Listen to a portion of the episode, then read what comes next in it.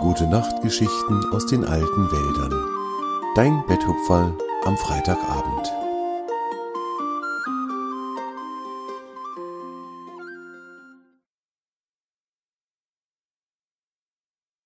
Wassernot am Forellenbach. Seit vielen, vielen Wochen schon hielt in den alten Wäldern der Sommer an.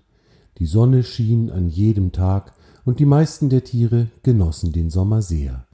Sie hatten viel Freude daran, durch die Wälder zu streifen und dann und wann im Forellenbach oder im Elfenweiher ein Bad zu nehmen. Den meisten Tieren war bisher noch gar nicht aufgefallen, dass der Forellenbach mit jedem Tag ein bisschen weniger Wasser führte.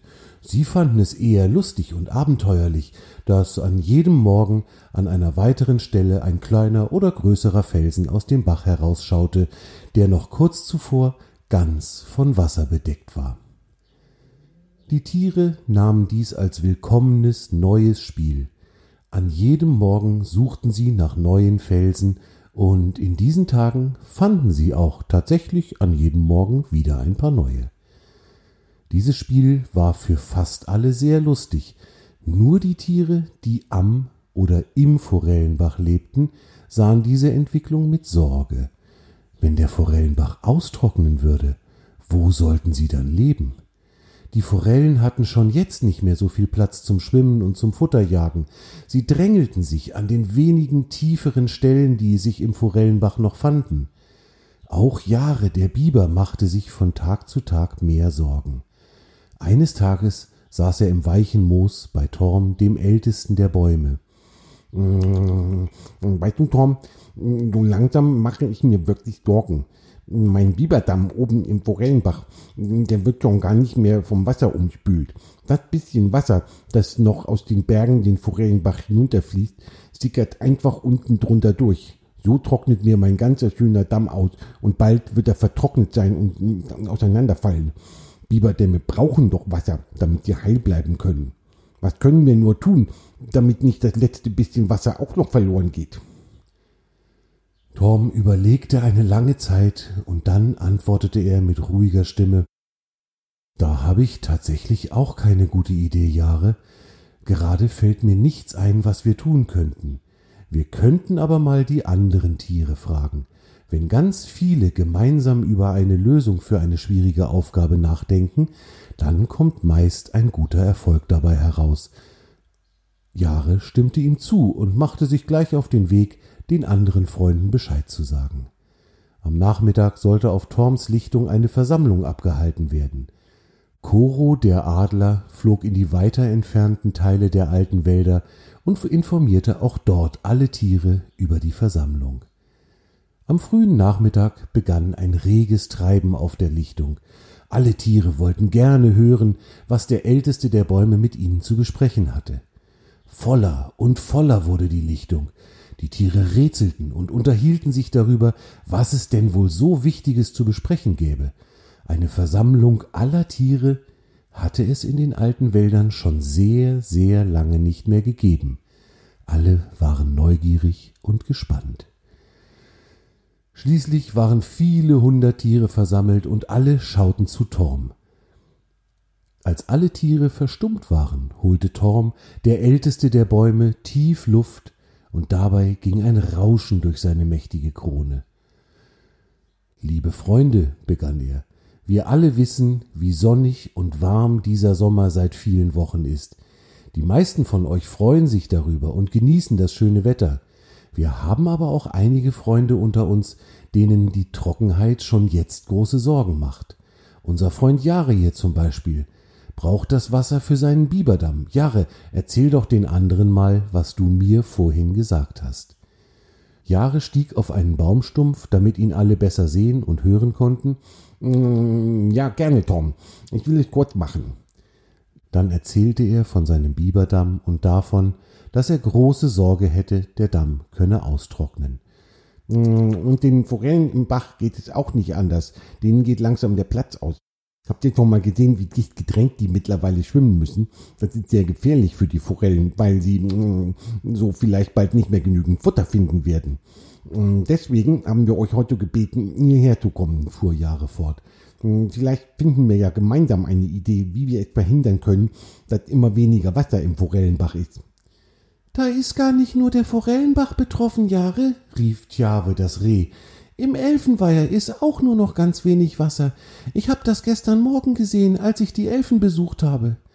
Alle Tiere wussten, dass Tjave und die Elfen eine ganz besondere Freundschaft verband und dass er oft bei den Zauberwesen zu Besuch war. Sie nannten ihn Tjave Elfenfreund. Wir müssen also vielleicht auch mal drüber nachdenken, wie wir mehr Wasser in den Elfenweiher bringen können, fuhr das Reh fort. Alle Tiere nickten, und dann begann eine rege Unterhaltung darüber, wie man der Trockenheit entgegenwirken könnte. Es wurden viele Vorschläge gemacht und wieder verworfen. Über manche Vorschläge dachten die Tiere länger nach, kamen dann aber auch zu dem Ergebnis, dass das nicht funktionieren würde. Ein Vorschlag war, das Eis und den Schnee aus den großen Bergen zu holen und am oberen Bachlauf des Forellenbachs in der Sonne schmelzen zu lassen. Dafür wären aber unglaubliche Mengen Schnee und Eis nötig gewesen, mehr als die Tiere jemals tragen könnten. Also wurde auch dieser Vorschlag abgelehnt. Swange, der Fuchs, hatte während der ganzen Unterhaltung still auf seinem Platz gesessen und hatte zugehört und überlegt. Nun stand er auf und wandte sich an Tjave. Tjave, erinnerst du dich noch an unsere Expedition, auf der wir vor langer Zeit mal waren? Ja, Tjave erinnerte sich noch gut daran. Sie hatten gemeinsam erkundet, wohin das Wasser fließt, wenn es vom Forellenbach in den Elfenweiher geflossen war. Die beiden Freunde hatten damals am Ufer des Elfenweihers einen versteckten Abfluss gefunden, in den das Wasser aus dem Weiher hineinfloss. Wisst ihr, in der Uferböschung des Elfenweihers gibt es einen verborgenen Abfluss, erklärte Swange den anderen Tieren. Von dort aus fließt das Wasser in einen unterirdischen Fluss, der durch eine große Höhle fließt. Ich frage mich gerade, ob es helfen könnte, wenn wir diesen Abfluss verschließen. Dann könnte das wenige Wasser, das noch den Bach hinabkommt, nicht weiter fließen und der Wasserstand des Elfenweihers und des Forellenbachs würde wieder steigen. Die Tiere unterhielten sich lange über Swanges Vorschlag. Alle waren sich einig, das war mit Abstand die beste Idee, die heute jemandem gekommen war. Es gab nichts Schlechtes oder Undurchführbares an dem Plan. Jahre meldete sich wieder zu Wort. Ich könnte einige Baumstämme so zurechtknabbern, dass wir die vor den Abfluss klemmen können. Das Ganze verstopfen wir dann noch mit Schilf, Gras und Matsch. Und dann sollte der Abfluss schön dicht sein, denke ich. Alle waren sich einig, so wollten sie es machen. Am nächsten Morgen trafen sich alle Tiere am Elfenweiher und Zwange begann damit, die Arbeiten zu verteilen. Die Hasenkinder und die Eichhörnchen sollten so viele Schilfhalme sammeln, wie sie finden konnten. Jahre würde Baumstämme suchen und sie auf die richtige Länge nagen. Die Wiesente wurden gebeten, die Baumstämme dann zum Elfenweiher zu ziehen, und der alte weise Elch würde sie zusammen mit Vater Bär an die richtige Stelle im Ufer des Elfenweihers klemmen. Es begann eine geschäftige Arbeit rund um den Elfenweiher. Baumstamm um Baumstamm wurde zum Weiher gebracht und mit kräftigem Hau ruck an die richtige Stelle gesteckt. Die Maulwürfe hatten große Mengen schöner, feuchter Erde gebracht und begannen nun damit, die Erde zusammen mit Schilfhalmen und Gras in die Zwischenräume zwischen den Baumstämmen zu schmieren. So wurde die Sperre beinahe vollkommen wasserdicht. Noch während sie arbeiteten, sahen die Tiere, dass der Wasserspiegel im Elfenweiher ganz langsam um ein kleines Stück anstieg. Sie waren sehr zufrieden mit ihrer Arbeit. Nach einem langen und anstrengenden Arbeitstag wünschten sich die Tiere eine gute Nacht und sie trennten sich. Jeder ging heim, um sich auszuruhen. Als am nächsten Morgen im Osten die Sonne über die Baumwipfel kletterte, war Tjave das Reh bereits auf den Beinen und erkundete den Forellenbach. Und was er sah, machte ihn fröhlich. Es war wieder mehr Wasser im Bach, und einige der Felsen, die in den letzten Tagen ihre Köpfe aus dem Bach gesteckt hatten, waren wieder vollständig mit Wasser bedeckt. Nach einigen Tagen kam Jahre ganz aufgeregt zu Torm, dem ältesten der Bäume. Du, du Tom, der Plan von Zwanger hat prima funktioniert. Mein Biberdamm ist jetzt schon wieder von beinahe so viel Wasser umspült wie vor der großen Trockenheit. Jetzt mache ich mir gar keine Sorgen mehr. Es blieb noch eine ganze Weile so heiß und so trocken, aber die Tiere in den alten Wäldern hatten ihren Forellenbach gerettet. Die Forellen hatten wieder genug Platz zum Schwimmen und zum Spielen und sie fanden auch ausreichend Futter. Jahres Biberdamm war sicher und es bestand keine Gefahr mehr, dass er austrocknete.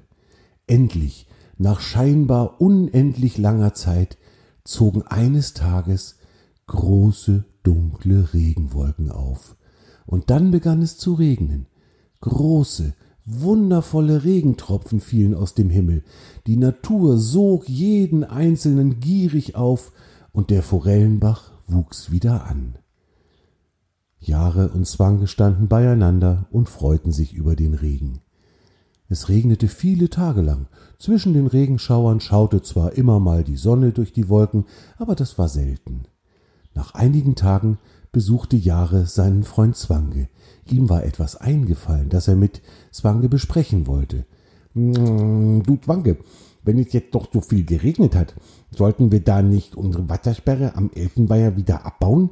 Sonst mh, hm, läuft doch irgendwann der Elfenweiher über und überschwemmt das Dorf der Elfen. Das liegt doch direkt am Ufer. Zwange erschrak. Auf den Gedanken war er gar nicht gekommen. Du hast recht, Jahre. Wir müssen unbedingt was tun. Außerdem fehlt ja sonst das Wasser aus dem Forellenbach unten im großen Ozean. Sie baten den alten Elch, ihnen zu helfen, und dann machten die drei sich auf den Weg zum Elfenweiher. Für den alten Elch war es eine leichte Aufgabe, die Baumstämme der Sperre wieder aus dem Wasser zu heben. Er legte sie ordentlich gestapelt ans Ufer. Die lassen wir hier liegen, finde ich. Vielleicht braucht man eine solche Sperre ja irgendwann mal wieder. Und dann haben wir wenigstens die Baumstämme dafür schon hier liegen, sagte Jahre und schaute zufrieden. Swange stimmte ihm zu. Ja, wer weiß, was in der Zukunft noch alles passieren wird. Ich mag es manchmal vorbereitet zu sein. Das war deine gute Nachtgeschichte aus den alten Wäldern für heute. Torm und seine Freunde wünschen dir eine gute Nacht. Schlaf gut und träum was Schönes.